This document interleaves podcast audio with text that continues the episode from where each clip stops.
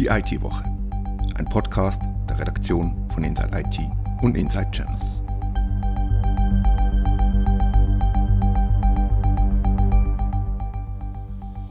Willkommen zur neuen Ausgabe von Die IT-Woche. Wir reden über einen neuen Anlauf bei der Swiss Sovereign Cloud, rekordverdächtige 10.000 Cyberangriffe und virtuelle Kaffeepausen. Mein Name ist Ritter Vogt. Redaktionsschluss für diese Ausgabe war Mittwoch, 3. November um 18 Uhr. Nach Infomaniac ist ein zweiter Schweizer Player auf dem Markt der Swiss Sovereign Clouds hinzugekommen. Wer ist es diesmal? Äh, diesmal ist es Elka und damit ein ziemlich großer Player. Der Schweizer IT-Dienstleister Elka beschäftigt rund 1400 Mitarbeitende und gehört zu den größten potenziellen Anbietern einer solchen Cloud in der Schweiz. Jetzt ist ja die Konkurrenz mit AWS oder Google oder Microsoft nicht gerade klein. Was ist der, der USP von Elka gegenüber den großen Hyperscalern? Ja, der USP von Elka oder auch der von Infomaniac ist eben, dass sie nicht nur die AirSets in der Schweiz haben, wie das ja Microsoft, AWS und Google auch schon haben, sondern sie sind eben auch selbst Schweizer Unternehmen.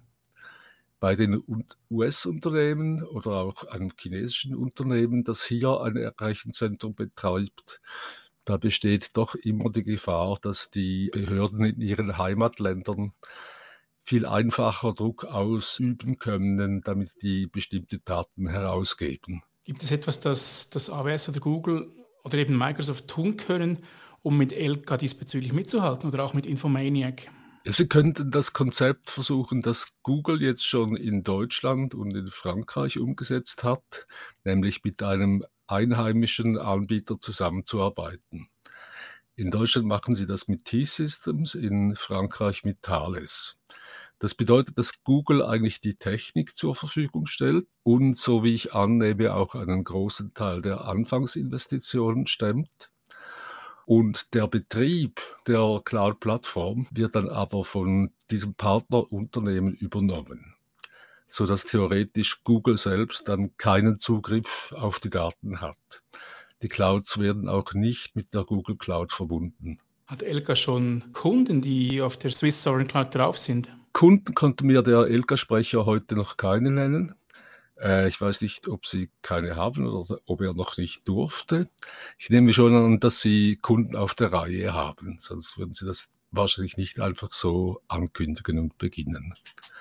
Allgemein sagt LK, sie haben es nicht auf eine bestimmte Branche abgesehen. Das sind keine Branchenplattformen, sondern sie wollen Unternehmen ansprechen, die eben genau einen Mehrwert in dieser Souveränität, also der rein schweizerischen Besitzverhältnisse der ganzen Plattform sehen. Was ist deine Einschätzung? Gibt es einen Markt für Swiss Sovereign Cloud Anbieter oder, oder ist dieser schon durch die Amerikaner und Chinesen besetzt? Das ist schwer zu sagen. Ich bin da nicht so der Supermarktkenner, muss ich zugeben. Aber ich denke schon, es müsste eine Nachfrage geben. Ein bisschen die Frage ist halt, wie bei den möglichen Kunden, wie es da mit dem Know-how aussieht. Das Problem ist eben, ganz viele IT-Leute wissen, wie man mit AWS umgeht. Viele besitzen auch Azure-Kenntnisse. Wie das mit dem OpenStack steht, da bin ich mir nicht ganz sicher. Ich kenne schlicht die Zahlen nicht, wie verbreitet da das Know-how bei den Anwendern ist. Und so ist dann halt die Versuchung doch groß, den Versprechen der globalen Player zu vertrauen, dass die Daten dann eben doch sicher sind in ihren Schweizer Rechenzentren. Ist halt der einfachere Weg, direkt zu den, zu den Großen zu gehen. Und ich kann mir vorstellen, dass die Wahrscheinlichkeit eines Cyberangriffs höher ist, als dass der amerikanische oder chinesische Staat auf die Daten zugreift? Das ist äh, unbekannt. da kann man nur Theorien und Verschwörungstheorien. Mutmaßen, oder? Also ich habe auch schon gehört, nein, die Gefahr, dass die Staaten zugreifen, ist viel höher, weil sie gerade in den USA, muss man ja auch wissen, können die Behörden den äh, Unternehmen, von denen sie Daten verlangen, sogenannte Gag-Orders geben. Das heißt, die dürfen gar nicht darüber sprechen, dass sie die Daten eines Kunden herausgeben mussten. Sie dürfen auch den Kunden nicht informieren. das ist ein großes Problem, dass es da einfach eine große Nebelzone gibt, eine Zone, wo man nicht so genau weiß, was da alles vor sich geht. Das kommt darauf an, wen man fragt, was jetzt tatsächlich gefährlicher sei, wahrscheinlich, oder? Genau, ich denke auch.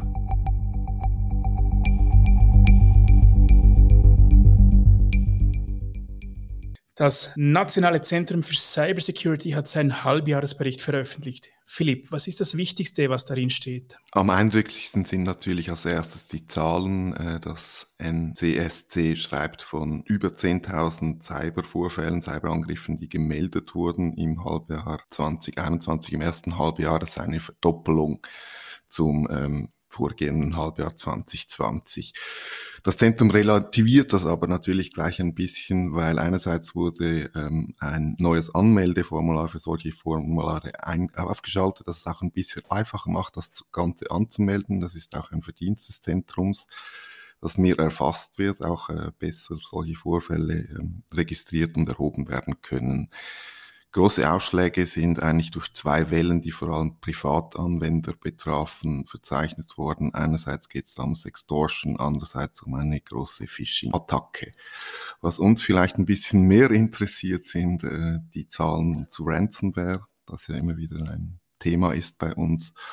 Und hier haben sich die Zahlen verdreifacht. Ähm, die Rede ist von mittlerweile 90 Vorfällen, die gemeldet wurden. Und man kann davon ausgehen, dass die Dunkelziffer noch einiges höher sein wird. Aber es kann schon sein, dass gar nicht wirklich mehr passiert ist verglichen mit dem Halbjahr zuvor, weil allein durch das Formular mehr Meldungen eingegangen sind, also ist womöglich gar nicht mehr passiert. Kann das sein? Das Zentrum schlüsselt natürlich auch die Bereiche dann wieder auf, wobei da ähm, Ransomware zum Beispiel wieder unter Malware zusammengefasst wird. Das heißt auch wieder um, ähm, verschiedene Arten von Angriffen werden eigentlich zusammengefasst. Betrifft es äh, Privatpersonen, Privatanwender, betrifft es Unternehmen. Darum ist es das ein bisschen schwierig, das dann genauer aufzuschlüssen.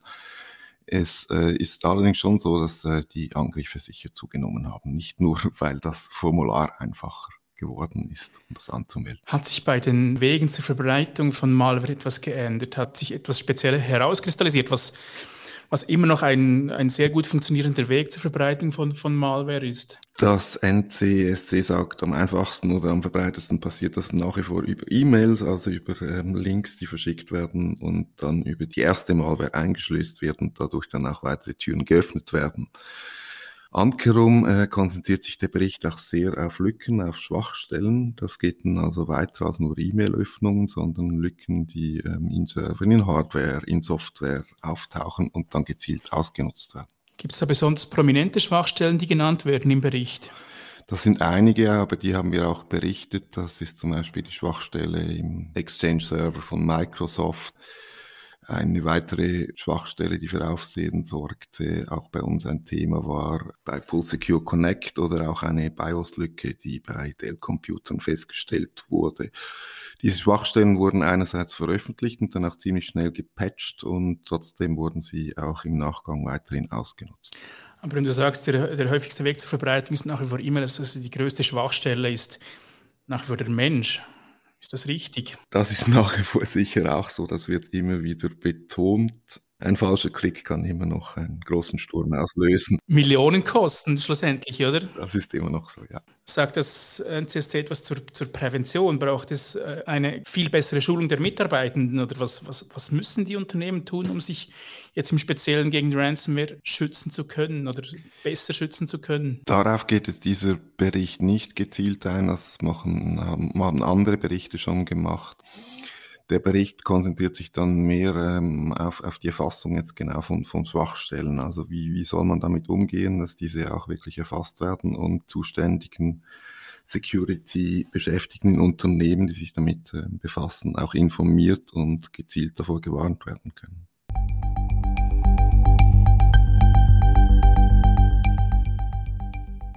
Nach Facebook spricht jetzt auch Microsoft vom sogenannten Metaverse. Was meinen die Redmonder genau damit? Ganz allgemein ist das Metaverse oder Metaversum ein virtueller Raum, eine 3D-Welt, in der man sich treffen kann. Einige prominente Beispiele gibt es schon aus den Jahren zuvor, zum Beispiel Second Life ist sicher noch ein großer Begriff. Der Ausdruck stammt übrigens aus einem klassischen Science-Fiction-Roman von ähm, Neil Stevenson, namens Snow Crash von Anfang der 90er Jahre, hat mir mein Kollege Hansjörg erklärt. Facebook kündigte sein Metaverse als die neue große Plattform an, in der sich Menschen treffen, austauschen, Medien konsumieren oder auch Dinge kaufen können. Und Microsoft positioniert jetzt sein Metaverse mehr im Business-Umfeld. Konkret ging es ähm, in der Ankündigung jetzt um ähm, Mesh for Teams, nennen sie das Ganze. Also da geht es um virtuelle Meetings, um virtuelle Zusammenarbeit, wo man sich mit einem Avatar in einem virtuellen Sitzungszimmer trifft und an einem virtuellen Whiteboard irgendwelche Sachen aufmalt und weitere Schritte beschließt, sozusagen. Genau, ja, es ist ähm, eine Zusammenarbeit im virtuellen Raum. Die Teilnehmer können ganz normal über den Computer an einem Meeting teilnehmen. Dabei können sie einen Avatar von sich selber erstellen oder auch klassisch mit dem Video an der Konferenz teilnehmen. Äh, geht auch über das Smartphone, aber auch über Virtual und Augmented Reality Headsets, also Hardware wie etwa die Microsoft HoloLens. Sind diese Ideen in der Pandemie geboren sozusagen, also das quasi aus der Not eine Tugend gemacht? Ähm, Microsoft arbeitet ja schon länger am Thema Augmented Reality. Die HoloLens ist doch schon einige Jahre alt, aber das Ganze wird jetzt sicher auch ähm, vor dem Pandemie-Hintergrund positioniert. Die Leute sind der Videokonferenzen müde. Microsoft zitiert auch einige Studien. Man will sich nicht ständig selber anschauen und ein Avatar sei da ein guter Kompromiss. Das nächste ist ein bisschen die spontane Zusammenarbeit und zufällige Begegnungen. Hier soll mit Mesh for Teams unterstützt werden, etwa mit ähm, Kaffeepausen, da gibt es von Accenture einen ganzen Campus, in dem die Leute eben virtuell herumspazieren können und sich zufällig treffen, eben diese spontanen Begegnungen, die uns jetzt in den letzten Jahren gefehlt haben. Also aus einer Zoom-Müdigkeit zur virtuellen Kaffeepause, ist das wirklich der richtige Schritt, um sich äh, spontan virtuell zu treffen, statt gar nicht zu treffen? Ja, ich denke, statt gar nicht zu treffen, ist es vielleicht besser. Wenn man sich die Videos anschaut, die es jetzt von der Produktpräsentation gibt, schaut das Ganze natürlich sehr futuristisch aus. Ich finde es spannend. Ob es jetzt für Microsoft businessseitig wirklich Sinn macht, finde ich schwierig zu beurteilen. Teams hat natürlich sehr viele Nutzer. Je nachdem, wie das Ganze vermarktet und vertrieben wird, kann das Microsoft stark pushen. Verfügbar sein wird das irgendwann im ersten Halbjahr 2022. Also ist noch ein, muss Microsoft noch ein paar Dinge erledigen, wenn Sie, wenn Sie den, den, den Start oder den Launch des Produkts quasi äh, heute in einem halben Jahr ankündigen, für heute in einem halben Jahr ankündigen. Auch hier überfragst du mich natürlich, das weiß ich nicht. Zum Start nächstes Jahr wird es geben die Möglichkeit, Avatare zu erstellen und Microsoft will auch eine Reihe von digitalen Räumen ausliefern, hat aber schon angekündigt, dass es später möglich sein soll, für die Firmen eigene virtuelle Räume zu erstellen. Und auch die Avatare sollen im Laufe der Zeit neue Funktionen bekommen.